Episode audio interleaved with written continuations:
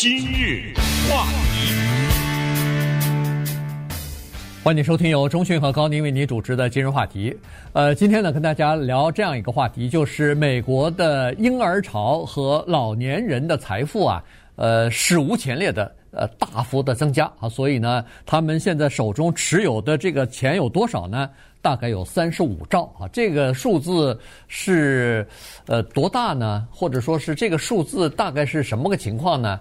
呃，今天我们就跟大家聊一下。那这些钱呢，将在未来的这一段时间，大概在二零四零年、四二年之前吧，要陆续的给他们的继承人，就是自己的子女啊、孙子啊、孙女啊，当然还有一部分就进入到慈善基金当中去了哈。所以我们就看一下这些经济活动对美国。整体的经济来说，大概有哪些影响？对，我们既然谈到婴儿潮这一代人呢，就稍微做一个区分啊。婴儿潮这一代人呢，大家就是一九四六六四嘛，对不对？对，这段时间，二战以后出生的这些人，那么他们的父母那一代不在我们讨论之列，是这一代人。那么现在就是七十岁左右吧，啊，是婴儿潮的这一代人呢，他们手中握有着美国历史上。从来没有过的这么多的财富，这是第一件事情。第二件事情就是这一大笔财富，接下来将发生在美国历史上也是从来没有过的，叫财富大转移，就从一代人手中转到另外一代人手中。这种转移呢，是以两种形式存在：一种就是婴儿潮的这一代人，他们还活着的时候就开始部分的转移。这个是国税局刚刚公布的一些资料看出来，因为。当呃一个人把一个房子送给另一个人的时候，这个是要登记的嘛？嗯，这个是要报税的，所以国税局掌握的这个数字。再有就是去世，啊，如果他去世的话，那么他的财产有这种转移。所以这两个大事情呢，就让人们突然对美国这个国家的经济状况啊有一些新的认识。这也让我们想到，作为华人的我们呢，怎么在这个当中找到自己的定位？因为我们擦了个边儿，进入到婴儿潮那一代。那么也就是说，不管你来自于台湾、香港还是中国大陆呢，也有婴儿潮嘛，对不对？就尽管它这个词不用在亚洲这个地方，但是我们总可以说属于那一代人嘛，对不对？对，我们是属于这代人，但是呢，我们的情况跟美国的婴儿潮还不太一样。啊，差太大了，我觉得。为什么？就是婴儿潮呢？他们。处在的就是二战结束以后的经济发展，你知道美国二战以后的经济腾飞啊，对不对？哎，再加上那个税率降低啊，股市啊、房市啊什么这种表现，使得他们拥有财富。可是我们这一代人呢，即使是婴儿潮，我觉得我们的财富呢跟他们是不可同日而语的，因为主要的原因是，首先我们亚洲的婴儿潮这一代的父母。和这一代人的情况跟美国就不一样，你知道吗？所以起点不太一样。那个有时间咱们再慢慢聊，因为像我和高宁，我们父母这一代人，在他们和我们之间几乎没有一个叫做遗产这种概念，你知道没有财产转移，对对对，两袖清风都是，因为他没钱，对对。那那个几千块钱、几万块钱人民币，大概是就是这个概念。对，那时候我跟中讯出来八几年的时候，八呃就是八十年代末的时候。他们我估计连几万块钱都没有，没有，对，就是非常少啊。所以没有财产，没有遗产，没有房产，那时候都是住的公家的房子，哪哪还有自己的房子？后来呃，中国大陆的这个房屋私有化，那个是九十年代以后的事情了哈。所以，呃，所以我们华人的情况略有不同，就是尽管我们有这个年纪的人，但是这个年纪的人呢，在来到美国的时候，基本上。中国大陆来的更晚一点，大概都是八十年代和九十年代才出来的，而且来的时候呢，第一代基本上也都是比较苦哈哈的吧，打打工，然后当然学历可能会比较高，然后呢自己再积累一些财富，所以跟美国的情况不一样。美国的情况啊，它它跟华人的有一点点区别，就是说。我是我跟钟迅大概从来不会想到说是从什么姑姑啊、舅舅啊，呃呃什么呃就是叔公啊什么爷爷奶奶之类，随便说吧，哎，就从那些人没有可能的，哎呃继承一些遗产没有可能，但是在美国的这种白人的家庭里头，他时不时有的时候，咦莫名其妙的，他姑姑还有什么姨姨去阿姨。去世了，哎，给他呃遗嘱当给给对这些孩子留，比如说两三万块钱什么的，对，经常经常有的，当然可能不多。我在美国上大学的时候，身边的白人的男女同学啊，嗯，呃，可以说是时不时，经常也不能说了，时不时就听说，哎，呃，怎么会你在什么什么学校附近有个房子什么？哦，我们家谁谁谁去世，给我留了个一笔，我可以做头款。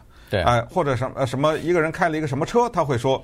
一个什么舅舅啊，什么叔叔啊，他分了什么十三份他的财产，我这份正好买一辆车什么之类，这是经常有时候会听到他们这样说。对，他们也不不觉得有多大的隐私，也不觉得有什么可保密的，你知道吗？啊，这个没什么可保密的，他们觉得挺好的。突然，对，呃，突然来了一个他们意想不到的一个钱财。这个不是直系亲属啊，这这分给就是留给自己的子女，这是可以想象的。在我们华人当中是基本上都是留给自己的直系的子女、孙子孙女的。呃，其他的人就留的说是说实话比较少，除了你财产比较多、特别多的话。但是老美呢，他这方面就就是比较开放，就说或者说考虑到别的人哈，什么亲戚外甥啊、什么侄子啊这些东西，那都都可以分到一点的。好了，那现在的情况是这样子。这些美国的婴儿潮这一代人呢，手里头握有大量的财富。刚才说过了，说是净资产就是三十五兆。如果要是加上其他的呃什么乱七八糟的东西的话，看那个呃国税局的统计也好，这个联储会的这个数字也好呢，到二零四零年的时候可能会达到六十到七十兆。那这笔钱不得了，这笔钱的这个数量数量之大，已经占到了。美国每年 GDP 的百分之呃百分之一百五十七，超过一年的 GDP 了。嗯，所以这些钱要转移给下一代或者是再下一代。据说最大的受益者是现在二十多岁的年轻人。是呃，在纽约啊，有一个可能外界都不太知道的地方，叫做 Kingston。这个地方呢，光是这一个小镇就得到了九十亿美元，呃，这九兆，对不起，我还少说了，就即将得到。九兆啊，慢慢的会累积到九兆。大家觉得奇怪，怎么这一个地方能够收到这么多钱呢？原因是这住着一个人，啊，这人呢，咱开玩笑了啊，不务正业，每天搞鼓捣他那点音乐，写点歌啊，给那个广告配配乐呀，还经营着一个慈善机构，跟他太太两个人。这个慈善机构的名字叫 Novo 啊，Novo 这个拉丁语就是崭新的意思，重新开始啊，新的起点呐，等等这个意思。这个人叫什么名字呢？他的名字叫 Peter Buffett，他爸爸是 Warren Buffett。Warren Buffett 呢，他有一个叫做生前赠与的习惯。我说的生前赠与不是他的那种把什么财产全捐了，生前就已经说好了死后，而是给他的后代。其实 Peter Buffett 在很小的时候对音乐就已经开始感兴趣，那个时候呢，就陆续的接到他父母啊。给他一些钱，他在稍微成年以后，他第一笔拿到的股票三万块钱，他就成立了一个音乐公司，呃，做他的这个音乐。他住在纽约的 Kingston 这个地方。那么现在我们已知道的是，他母亲是二零零四年去世的。母亲去世的时候呢，给了他一千万美元。实际上，母亲去世时候给他们这几个孩子每个人一千万。对，他那那已经有一千万，但是这个已经微不足道，太小了这个数字。而 Warren Buffett 呢，已经。开始陆续的给了，基本上给了他多少呢？给了他十亿美元。那么现在是还在活着的时候，那么接下来如果巴菲特去世的话，巴菲特九十了已经。嗯。那么接下来刚才说的那个九兆美元就将流到 Peter Buffett 他的慈善机构当中去。对，不是九兆是整个的美国的慈善机构所得到的九兆哈。这个呃，Warren Buffett 他自己没有那么多钱，但是呢，他的所有的钱基本上都会分给他自己几个孩子的慈善呃基金当中去啊。所以呢。呃，同时可能还有一些其他的慈善基金，他也会捐，所以这个九兆就是刚才所说的那个什么三十五兆呃净资产当中，啊、当中含有的对这，其中一部分就是给了这个慈善基金了。呃，哦，对，好像巴菲特是。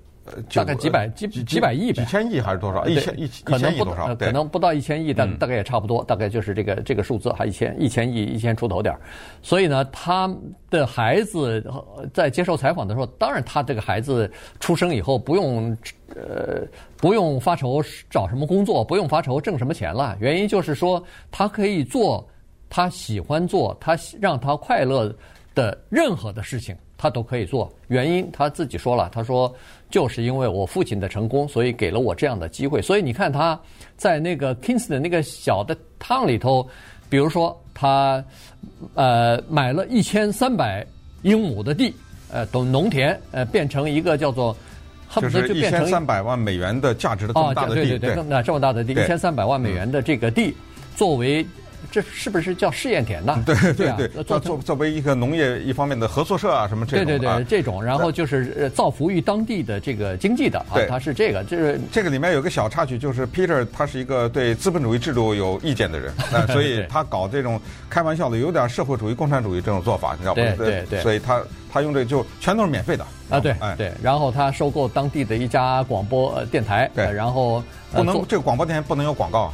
全他对，全都是播那个公益的节目，而且它是广告也是免费的，免费给你播啊。然后同时这是一个非盈利的机构，然后他买了一个呃旧的那个汽车经销商，捐给当地的粮食合作社什么的。对，反正他他就是搞这个各种各样的东西。所以住在 Kingston 的这个 town 小镇里边的居民一开始挺快乐的，但是后来呢，突然对他的。动机据据说是还产生怀疑了，说您搞这些动干嘛呀？这这跟我们的美国的这个制度和社会的这个形态好像格格不入啊！这这 事儿还让他呃觉得呃，他解释了半天。哎，对，他还自己还解释半天，我不是为了赚钱，我就是为了做一些好事情等等，钱太多了嘛，没办法。今日话题。欢迎继续收听由钟迅和高宁为您主持的今日话题。这段时间跟大家讲的呢是美国出现的一个比较独特的现象哈，这个就是婴儿潮这一代人，基本上都是六十多岁、七十岁出头的这些呃这一代呃年纪逐渐的老迈的这一代人呢。他们手中握有巨大的财富。啊，所以呢，这个是呃，这个过去这几十年美国的经济发展、股市发展、房市发展，再加上呃低利率所造成的结果。哈，所以这个婴儿潮呢，就呃，不管是在投资也好，在积累自己的财富方面呢，呃，就有了非常大的这个呃增加吧，这个财富的增加。所以呢，根据现在的这个统计呢，是说。呃，在二零一九年啊，平均的遗产呃大概是在二十一万两千八百多块钱。那么在一九九八年，也就是差不多二十多年前吧，呃，这个当时的这个平均的财产呢还不到十五万啊，所以呢，呃，现在就比那个时候又增加了不少了。而且呢，这个数字可能会一直延续到二零四零年以后，因为到了二零四零年。呃，这个一九六一九四六年出生的这个婴儿潮的第一代人就已经一百岁了啊！基本上这些人的财产呢，就已经逐步的全部转移出去，随着他们的去世和过世，基本上就全部转移到下一代或者第三代的手里头。那其他的这个婴儿潮这些人呢，也逐渐的要一部分他们是遗产，肯定是就转移，呃，随着他们去世就转移了。还有一部分呢，是在他们还在世的时候，在遗产之外还有一些赠与。那这些呢？逐渐的也会受益，就是让这个接受他们财产的人呢，呃，得到相当大的好处。哎，你刚才说的这个二十几万，这不得了啊！你知道这是什么意思啊？这就等于一个人，而且你说的还是平均二十几万，对不对？对，这个可见这个底数很大呀。对，也就是说，一个人他凭空啊，什么也没干，有一天突然接到一个通知，哎，这二十几万块钱给你，不就这意思吗？没错，对不对？哎，不是他挣的呀，是他继承的遗产，所以这个。很值得注意。那政府当然不会闲着，那么政府呢就盯着这个遗产。过去过去呢是差不多一百万不用交税遗产，后来两百、三百、四百到了五百万，那是个人。对，如果是夫妻的话，一千万你可以拿一千万呢，不用交税。但是呢，现在拜登 他可能要稍微做点动作。他要做一个什么动作呢？我们看一看现在情况啊，就是美国政府有个计算，就是这种遗产的转手啊，美国政府呢就少收了差不多四百亿美元左右。这四百亿呢叫做税务优惠啊，这不是逃税漏税啊，这个是给的这些有钱人的一些优惠。那么这个优惠的具体表现在，比如说你有一个公司，有公司呢已经经营了家里的家族的经营两代了，你转手或者有一些股票。这个有个道理，大家知道，只只要我不卖的话，没有变现嘛，对，对不对？对，是我这个公司原来价值十块钱，现在价值二十了，你不能收我那个涨的那十块，我没卖呀，对，对不对？好，那么现在情况是这样的，过去的规定是，只要你一卖呢，我就要收税。过去的规定，这个卖还得这么说，你这个公司十块钱，在你没有卖以前呢，它涨了五块，变成十五块。然后后来你写了个遗嘱，你把它给你的后代了，你的后代呢经营它变成二十块，又涨了五块。那么我这个税只收那个后来那五块，对对不对？哎，就那头十五块我也不收税，因为那头五块涨的是你那儿涨的，你没有卖嘛，对不对？好。那么现在拜登他现在这么说了，就是说呢，你没卖也得收也得收税，但是呢，在这里有一些优惠，那这个计算，比如说什么，呃，投一百万呢是豁免的啦，然后以后什么，如果你这个房子你是自己住的话，又给你个二十五万，什么不用交，反正这个比较复杂一点啊。对，反正就是说呢，他现在动了这个念头，要在这个税务上面做一些改正，但这个呢，可以想象。在国会当中一定受到共和党的强烈的反对，所以现在有一个分析就是说，这个数字最后通过的时候可能不会这么离谱，但就是大家各方让点步，但是恐怕这个遗产的方面的税务的改革还是要进行。对啊，呃，因为那个拜登提出来的那个长期的资本利得税，现在是百分之二十八点几。他要提高到 百分之四十三点四啊，对，所以这个是一大口啊。如果要是百分之四十三点四的话，那你就等于说将近一半儿，将近一半儿要交给政府了。那有很多情况，交给政府的税，这是要收现金的。所以有一些这个有钱人，他比如说继承一千万，他呃，如果要交税的话，咱们就假设一千万的话，那你就得交四百三十几万的税给政府。那四百三十几万。谁有这么多的现金啊？所以因为他收到的那一千万不是现金呐，对对对，它是一个工厂啊，或者是一个什么东西，资产股票。那你为了要交这个税，你就得把这些东西卖掉相当大的一部分去交税去。所以这个在呃这个国会的共和党人呃眼里看，这个有点太高了哈。所以呃，当然现在还没有通过啊，这个呃只是拜登提出来的一个一个说法。那现在是这样子，就是说很多年轻人啊。他们得到父母亲或者是祖父祖母留下来的这个遗产呢，给他们了一些经济方面的自由啊，也就是说，呃，原来有这个呃学生贷款，有这个卡债，同时有汽车贷款的这些人呢，他们可以用这笔钱先把自己的债务还清。这样一来的话，你实际上每个月实际上就减减少了好几百块钱，甚至上千块钱的这个分期付款了。原因那些。债务放在压在你的头上，比如说七八万、十来万，你大学毕业以后学费借个什么三五万块钱，然后这个卡债弄个一一两万块钱，再加上买汽车又要一两万块钱的话，加在一起十来万，其实不小了。其实你如果分期付款的话，每个月可能也得要交好几百块钱呢。所以如果要是呃遗产给你的这方面的财务自由呢，那当然，你就等于是没有什么债务了嘛，这是第一。第二呢，就是有一些遗产来了以后呢，给等于是给一些年轻人啊，有了一个创业的这么一个自由期啊。当然不可能给你十年八年，但是至少你就觉得我可以去。呃，冒一些风险，至少在一两年之内，如果要是创业失败或者是没有成功的话，我还不至于伤筋动骨。呃，所以呢，有很多人就利用这个期间呢，拿到一笔钱之后呢，他就去创业去了。那有可能成功啊，成功的话，那回报就比那个要高得多了哈，那去拿薪水要高得多了。所以，第一是给你一点财务自由，第二呢，就是让你可以去冒一些风险。这个对呃年轻一代来说。都是好事儿。对，当然说的都是比较正面的东西，但是我们不能不忘记另外一个金科玉律，就是没钱的时候就没事儿，有钱就有事儿。对，由于婴儿潮这一代人他们的财富积累比较大，再加上呢，他们要陆续的分给后代，于是遗产之争在美国的国税局那儿登记和司法系统当中看到的，那就是大幅度的提高了。